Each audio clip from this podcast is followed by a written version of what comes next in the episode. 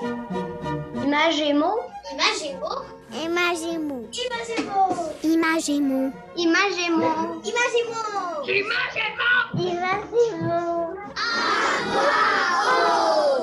Bonjour, c'est Marie Lalande au micro d'Imagémo à voix haute. Bienvenue à cet épisode du 14 mai 2022. En première partie aujourd'hui, dans les coulisses du livre, je reçois l'autrice Katia Canciani et l'illustrateur Guillaume Perrault qui vont nous parler de leur album Désopilant, Pète et répète la véritable histoire, publié chez Fonfon, gagnant du prix littéraire du gouverneur général 2020 dans la catégorie jeunesse livre illustré.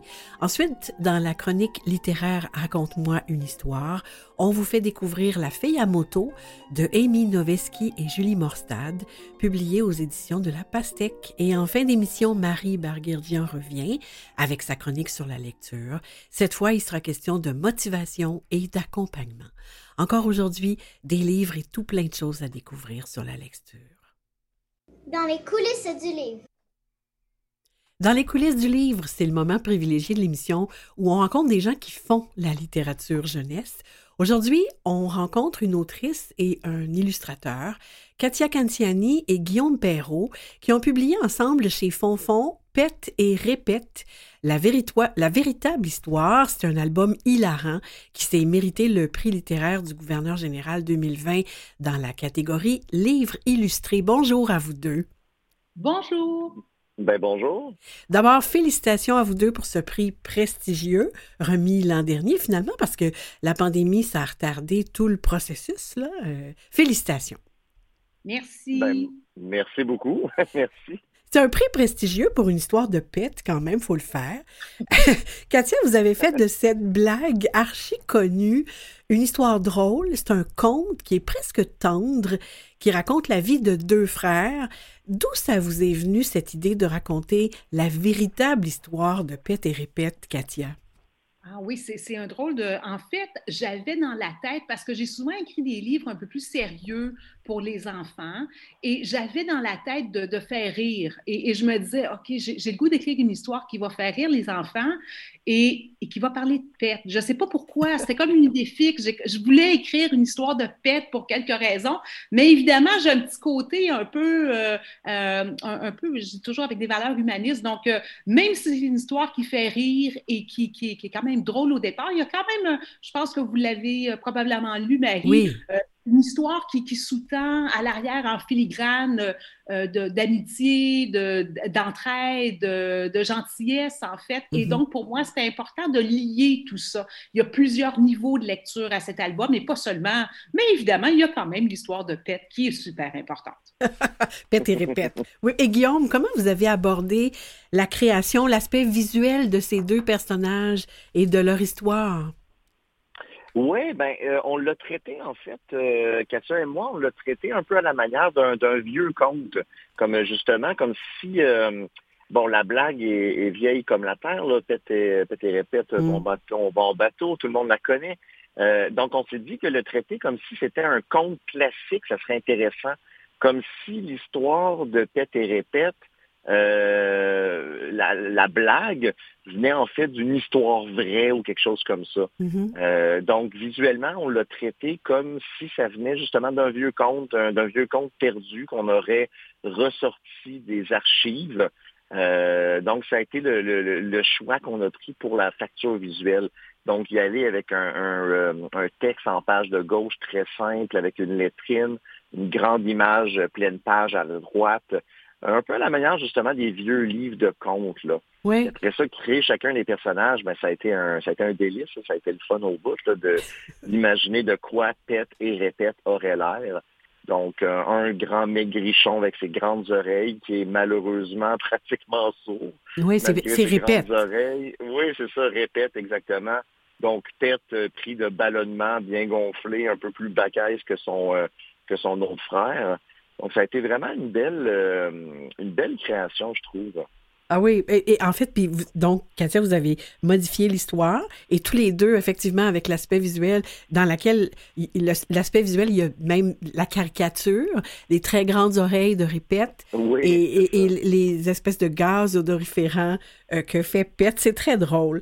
Euh, et, c'est même pas Pet qui tombait dans votre histoire, c'est répète, c'est ça. Hein? Non, c'est exactement. Donc, moi, je me suis vraiment amusée à partir de la blague. Donc, je me suis posé la question, euh, chercher une histoire, en fait, qu'on se racontait quand on était enfant, donc euh, avec laquelle plusieurs générations allaient pouvoir s'identifier, hein, parce que les enfants dans la cour d'école, ça raconte encore, mais quand j'étais petite, euh, ah. je, je la racontais avec mes, frères, avec mes frères et avec les amis. Donc, dans un sens, c'est intergénérationnel.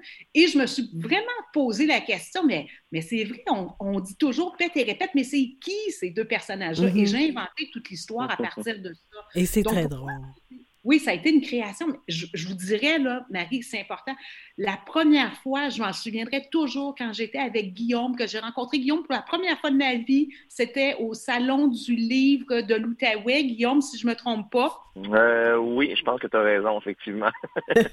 Guillaume avait apporté son carnet de croquis avec ses, esquisses de oui, oui, oui, oui, oui. un coup de cœur. Mais alors là, intense et total pour ces personnages. Donc, il y avait esquissé pète et répète, et pour moi, ça a été comme, OK, j'aurais jamais pu imaginer comme un meilleur, une meilleure adéquation avec le texte. L'idée, Guillaume, était parfaite. C'était génial. C'est vraiment génial et, vraiment, on, apprécie d'un bout à l'autre. Euh, parlons de, de vous euh, maintenant. Euh, comme autrice, Katia, vous définissez comme écrivaine et comme aviatrice. Puis ça, c'est pas de la fiction, hein? C'est vraiment votre vie. Est-ce que ça s'explique ça en quelques mots, Katia?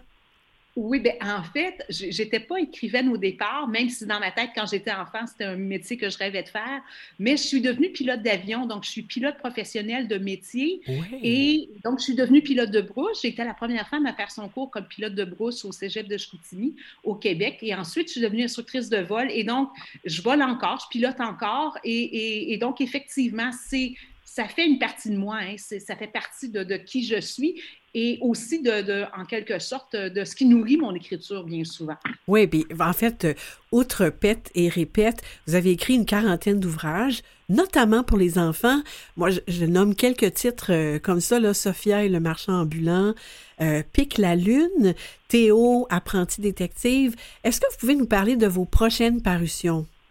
Oui, donc dans les prochaines, c'est drôle que, vous me demandiez ça parce que dans un des prochains livres qui sort euh, dans, dans pas 2022, 2023, fort probablement, euh, peut-être 2024, ça dépend toujours, mais euh, j'ai écrit une autre, Pique la Lune était la biographie d'Antoine de Saint-Exupéry pour les enfants, et j'ai écrit une autre biographie d'un aviateur célèbre, donc qui va paraître aux éditions de l'Isatis. Donc ça, euh, plus, donc biographie, hein, donc quand même un petit côté un peu toujours plus sérieux. Et j'ai écrit aussi une autre histoire qui va paraître aux éditions de la Pagnole cette fois, euh, et, il y a encore le mot pète dans le titre. Je ne le dirai pas tout de suite, mais euh, c'est une histoire euh, très, très, très rigolote. Et j'ai toujours ces deux côtés-là en moi. Hein. le côté un peu plus sérieux et puis l'autre côté toujours un petit peu plus rigolo. Donc, je m'amuse à écrire en utilisant ces deux couleurs-là en quelque sorte. C'est formidable. Guillaume, vous êtes illustrateur, vous avez collaboré dans un grand, grand nombre de projets et vous êtes aussi l'auteur notamment de trois bandes dessinées, Cumulus, le facteur de l'espace, dont les tomes 1 et 2 sont déjà euh, parus au Québec. Comment va-t-il, ce fameux Bob, le facteur de l'espace? Ah mon Dieu, ben, il va il va très bien, effectivement. D'ailleurs, le tome 3 est terminé. Ah oui. Euh, est terminé de. Il est à l'impression en ce moment. Donc là, euh, là c'est la période longue d'attente. Mm-hmm. euh, on devrait s'attendre à une parution pour le tome 3 du facteur de l'espace au mois d'août, si je me si je me trompe pas, septembre au plus tard. Euh, septembre au plus tard. Euh, une nouvelle, euh, des nouvelles aventures pour notre facteur de l'espace favori. Et d'ailleurs, on travaille, si les gens sont pas au courant, on travaille sur une adaptation en dessin animé du facteur de l'espace. Ah, donc ça, c'est un projet assez colossal qui, qui, qui, me demande beaucoup de mon temps. Donc là, j'ai J'écris un peu moins et je dessine un petit peu moins en ce moment parce que j'ai le, le, le, gros rôle de réalisateur dans ce, dans ce projet-là. Donc, De euh, réalisateur, est-ce que vous scénarisez aussi alors? Ouais, ben c'est la première fois que je travaille aussi avec des auteurs qui ont mis la main dans mes textes. Donc Ah oui. c'est tout un défi en ce moment. C'est pas moi qui écris directement les textes. J'ai des euh, j'ai des auteurs euh, fabuleux qui ont travaillé là-dessus. Là, je travaille avec une équipe d'animation qui dessine à ma place. Donc c'est une grosse période de laisser aller pour moi où Mhm. euh, je suis plutôt en mode direction en ce moment. Puis je regarde les gens mettre la main à l'ouvrage, mais avec mon visuel, mes histoires. C'est assez euh, c'est assez particulier. Ça demande un lâcher ça, prise. mais c'est un très gros lâcher prise, ouais. Ouais. Et, et- C'est un et ça va être. travail de gestion. Et, et en terminant, euh, si vous voulez, euh, je vous invite à partager avec nous un de vos coups de cœur littéraires jeunesse. Alors, j'aimerais savoir ce que vous nous suggérez, Katia. En fait, il y, a- il y a tellement de livres hein, qu'on pourrait Oui. nommer. C'est toujours difficile d'aller avec un coup de cœur, mais je voulais en fait faire réfléchir un peu. Un des coups de cœur auxquels j'ai pensé de mon côté, c'est le, le livre ou l'album Plume Neige de Cécile Gagnon et de Hélène Desputeaux. Et ça date pas d'hier, je suis bien d'accord, mais c'est une Mhm. Très particulière pour moi parce qu'en troisième année, j'avais écrit un texte qui a gagné un concours à l'école. C'est un petit truc très, très, très, très, euh, très, très simple, mais j'avais gagné ce livre-là, Plume Mm. Neige, et je l'ai encore. Et pour moi, ça a toujours été un objet spécial, un souvenir spécial. Et, et là, maintenant que j'écris, euh, c'est encore plus rigolo parce que ça avait été gagné pour une histoire.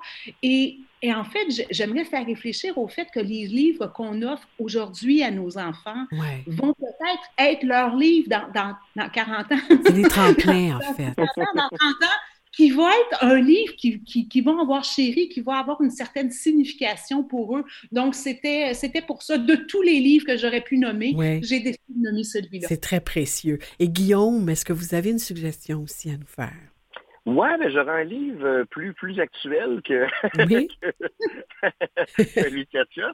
Euh, moi, j'irais peut-être avec Truffe euh, d'Isabelle Oui. Arsenault, qui est du Britt, qui est paru il y a pas très longtemps Oui. euh, aux éditions de la Pastèque.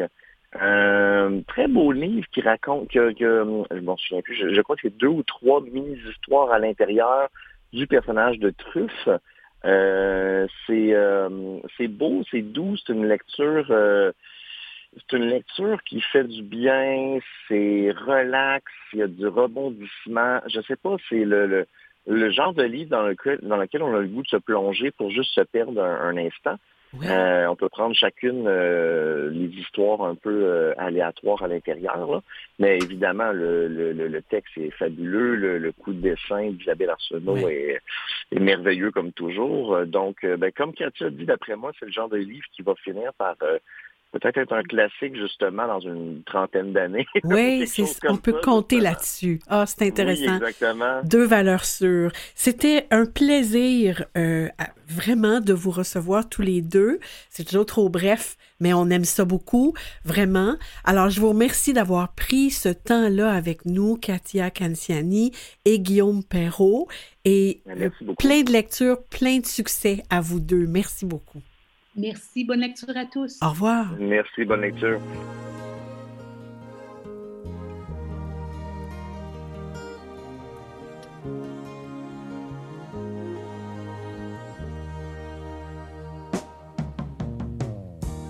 De temps à autre un copain, de temps en temps un ami dans ma vie,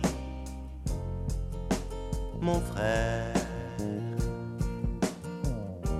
qui revient quelquefois, séjourner dans ma tête, qui me prend par la main quand j'en ai besoin, mon frère,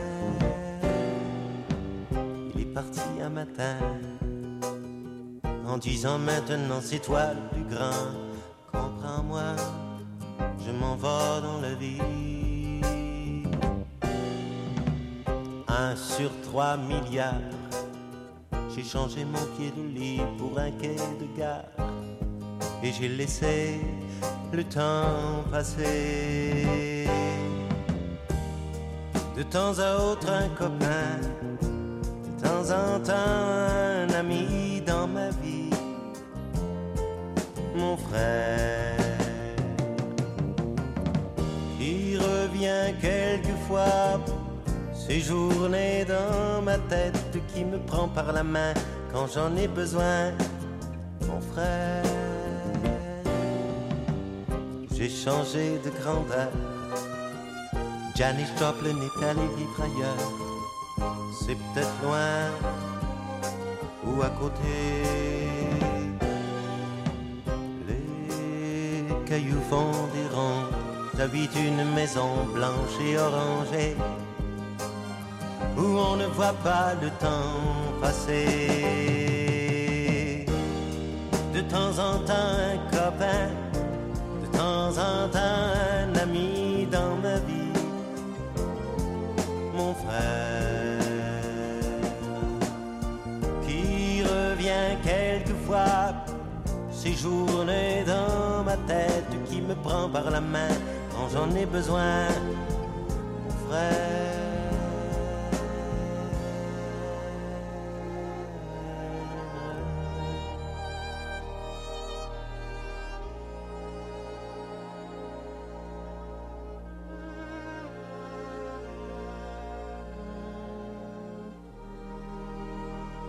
On écoutait Mon frère de Jean-Pierre Ferland et Paul Baillargeon sur l'album Soleil. C'est sorti en 1971.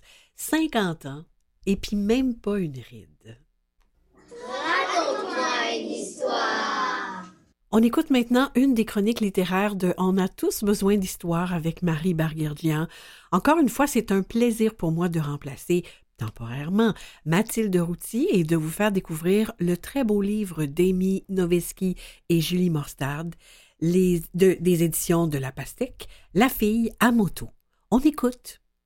Alors, c'est un tour du monde que tu nous proposes aujourd'hui. Et oui, et en moto. J'ai cru comprendre que tu avais fait toi-même de la moto, alors j'ai choisi cet album tout spécialement pour toi. Ça s'appelle La fille à moto. C'est une histoire racontée par Amy Noveski, une autrice américaine que la pastèque a déjà traduit dans Une berceuse en chiffon, souviens-toi, et illustrée par Julie Morstadt, une illustratrice de Vancouver. Et c'est une histoire inspirée d'une histoire vraie, celle d'Anne-France d'Hauteville, la première femme à avoir fait seule le tour du monde en moto en 1973, guidée par sa curiosité et son instinct de liberté. Quelle audace! Ah oui, quelle audace Une audace bien relatée dans l'album qui soulève aussi tout un tas de questions sur ce que signifie par exemple être une fille dans ces années-là. Et on ne peut s'empêcher de penser à ce que serait ce voyage aujourd'hui, mais, mais ce n'est pas le cœur du sujet.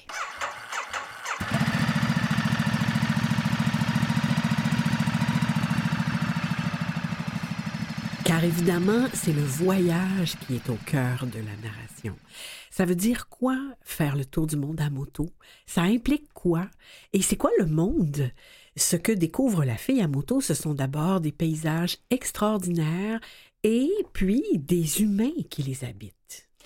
On sent aussi sa chance de pouvoir faire ce voyage, cette liberté qu'elle s'est donnée dans les années 70, n'oublions pas. Car partir, ça veut dire oser, oser quitter ceux à qui l'on tient, être courageux aussi. Comment cela serait-il possible aujourd'hui avec ce que l'on vit et ferait-on le même voyage avec les moyens techniques que l'on a? Mais le résultat est là. L'histoire fait rêver.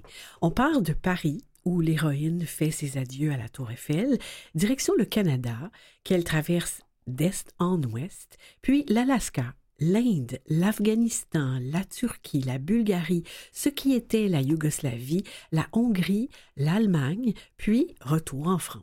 Il y a tant de façons de faire le tour du monde, tant de routes possibles. Au cours de son périple, il y a des moments vraiment touchants, comme par exemple le jour où elle découvre les grands Bouddhas de Bamiyan en Afghanistan. On sait que 50 ans plus tard, les talibans les auront tous détruits. Ou encore ces moments d'échange avec les habitants. Et partout, elle le constate, les hommes et les femmes sont bons et beaux. Bien sûr, le voyage n'est pas sans embûches. Sa moto tombe en panne, ou parfois euh, elle a du mal à grimper une montagne, mais chaque fois, quelqu'un lui vient en aide. Un mot sur les illustrations vraiment, vraiment chouettes. Elles ont un petit côté vintage et aussi le rôle de photoreportage. Les couleurs en aplat, le graphisme, ça fait penser à des affiches publicitaires. Oui, absolument. Et malgré le style assez dépouillé, les illustrations avec leur cadrage très varié donnent une bonne idée du contexte, des lieux traversés et des atmosphères. Elles fournissent un grand nombre de détails qui reflètent chaque fois l'esthétique du pays. Il y a aussi des petites indications amusantes comme comment savoir faire le thé en Inde ou comment faire un feu. Ces choses très concrètes deviennent quasi poétiques. un peu partout, la fille à moto, ça impressionne. Et je ne sais pas pour toi, Marie, mais cela donne vraiment envie de mm. voyager. Maintenant que les frontières s'ouvrent tranquillement, on pourrait facilement se sentir attiré par l'idée d'un road trip. Oui. À la fin de l'album, précisons que trois pages sont consacrées à Anne-France d'Hauteville, la véritable héroïne, celle qui a inspiré ce livre. Et terminons sur la dernière phrase de l'album. Le monde est beau, le monde est bon. Quand elle ferme les yeux, la fille entend encore la route. Elle a repoussé un peu plus loin les frontières de l'ailleurs.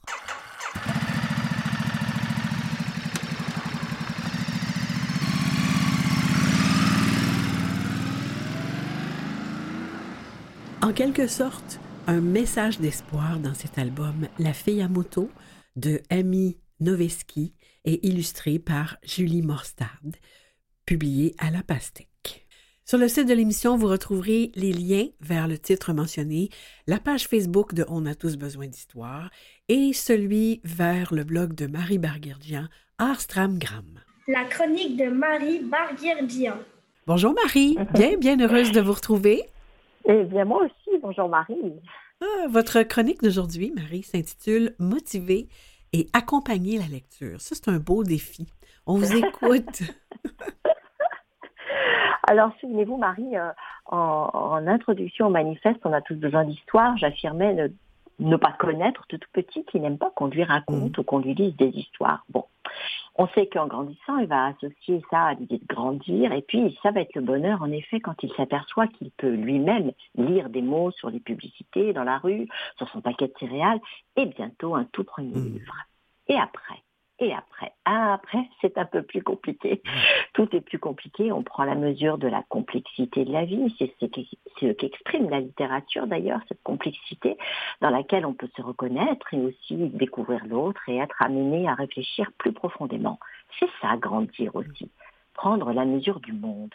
Seulement voilà, peu à peu que les livres s'étoffent, le plaisir de, livre, de lire s'estompe. C'est dommage. C'est bien dommage. Et oui, on se retrouve face à des enfants qui baissent parfois les bras devant un livre, devant des adultes qui ne savent plus trop comment faire pour les motiver. Et on a beau se ruiner, tu verras, la lecture, ça rend heureux. Eh bien, ça ne marche pas toujours, il faut bien le reconnaître. Mm. Alors, comment faire? Bon, avant de vous donner quelques stratégies, j'aimerais revenir à cette phrase de Daniel Pénac mm. dans Chagrin d'école, dont j'aurais pu citer tant d'autres phrases, mais ce passage où il évoque les mauvais élèves me paraissait important. Nos mauvais élèves, c'est-à-dire ceux qui sont réputés sans devenir ou qui ont du mal à lire, ne viennent jamais seuls à l'école. C'est un oignon qui entre dans la classe quelques couches de chagrin, de peur, d'inquiétude, de rancœur, de colère, d'envie inassouvies, de renoncement furieux, accumulés sur euh, fond de passé honteux, de présent menaçant, de futurs condamnés. Regardez, les voilà qui arrivent, leur corps en devenir et leur famille dans leur sac à dos. Le cours ne peut vraiment commencer qu'une fois le fardeau posé à terre et l'oignon épluché. Oh, la belle image cette image. Ben mm. Ce dont il parle, c'est très important. C'est qu'un lecteur, c'est un tout. Et chaque lecteur est unique. Il a sa psychologie, son vécu, son historique familial, ses intérêts. Il faut donc en tenir compte pour lui trouver une lecture motivante. Et si le manifeste, euh, on a tous besoin d'histoire, traitait de ce qu'apporte intimement la lecture, allons un peu plus loin et voyons combien elle a de l'importance pour l'individu en devenir comme citoyen, mmh. comme personne appartenant à une société. Par exemple, lire amènera le lecteur à devenir autonome. Mhm. C'est sûr, mhm. comprendre les choses par soi-même. Voilà qui est une motivation de fierté, de confiance en soi. Pour ça, il faut parvenir à se dégager un peu parfois d'un historique familial, ce dont parle Pénac. C'est pas facile quand personne ne lit autour de Mhm. nous pour devenir lecteur autonome. Ouais. Lire amènera aussi le lecteur à réfléchir. Quand on lit, il y a un film qui se déroule sous nos yeux pour faire réagir, puis réfléchir. J'ai du plaisir à réfléchir. C'est ma raison d'être un humain. J'anticipe, j'ai peur, je m'attendris, je me demande pourquoi ce personnage répond ainsi ou l'autre agit de cette façon. Je prends donc part à l'histoire, je m'investis comme un citoyen. Ou encore, le fait que lire amènera le lecteur à accorder de la valeur au monde décrit sous toutes ses formes. Nous vivons dans une civilisation d'écrit. On n'y échappe pas. Le texte écrit a un certain vocabulaire, des mots bien choisis selon le type d'écrit auquel on a affaire, des phrases qui font naître des images.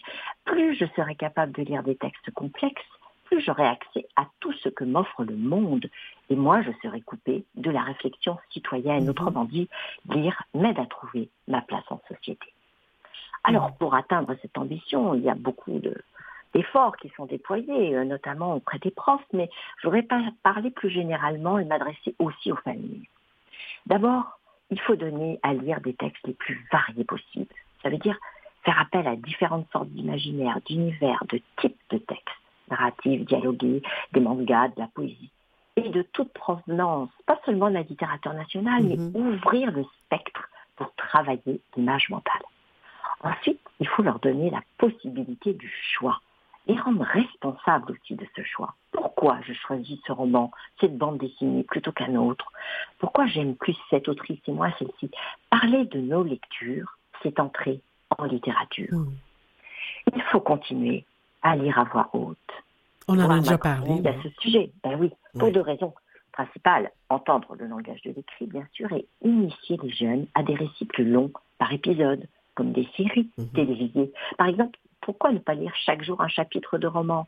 Ça peut se faire en classe et Oui. à la maison. Oui. Et enfin, donner de bonnes conditions de lecture autonome. Oui. Les adultes doivent être des modèles. En classe, on sait comment travailler la lecture partagée ou interactive, mais à la maison, on sera peut-être tout seul dans un milieu où la lecture n'est pas toujours valorisée. Il y a donc un engagement politique à prendre, une campagne de sensibilisation à trouver, Mm. parce que ça demande de la persévérance de lire, oui, et de se concentrer quand un bébé pleure, quand ton grand frère joue à un jeu vidéo, quand tes parents regardent le journal télévisé. Comment s'extraire de ce monde pour lire? Que ce soit euh, d'ailleurs un livre papier ou sur une tablette. Et on Bien. termine là-dessus, Marie? Peut-être tout simplement en prenant l'habitude du silence, mais pour ça, il faut que tes adultes connaissent l'enjeu de la lecture. Ah, merci beaucoup, Marie, pour votre réflexion. C'est toujours juste et toujours pertinent. Vraiment. Merci, à vous beaucoup. de donner la parole. Au revoir. Au revoir. Merci. Je remercie les invités et collaborateurs d'aujourd'hui, Katia Canciani et Guillaume Perrault, créateurs de Pète et répète la véritable histoire, Marie Barguirdian pour la chronique littéraire Raconte-moi une histoire et pour sa chronique sur la motivation et l'accompagnement à la lecture, Nicolas Wartman en régie et au montage et Jean-Sébastien Laliberté, chef diffusion technique pour la mise en onde. Voilà, c'est ici que se termine Image et mots à voix haute cette semaine. À la semaine prochaine.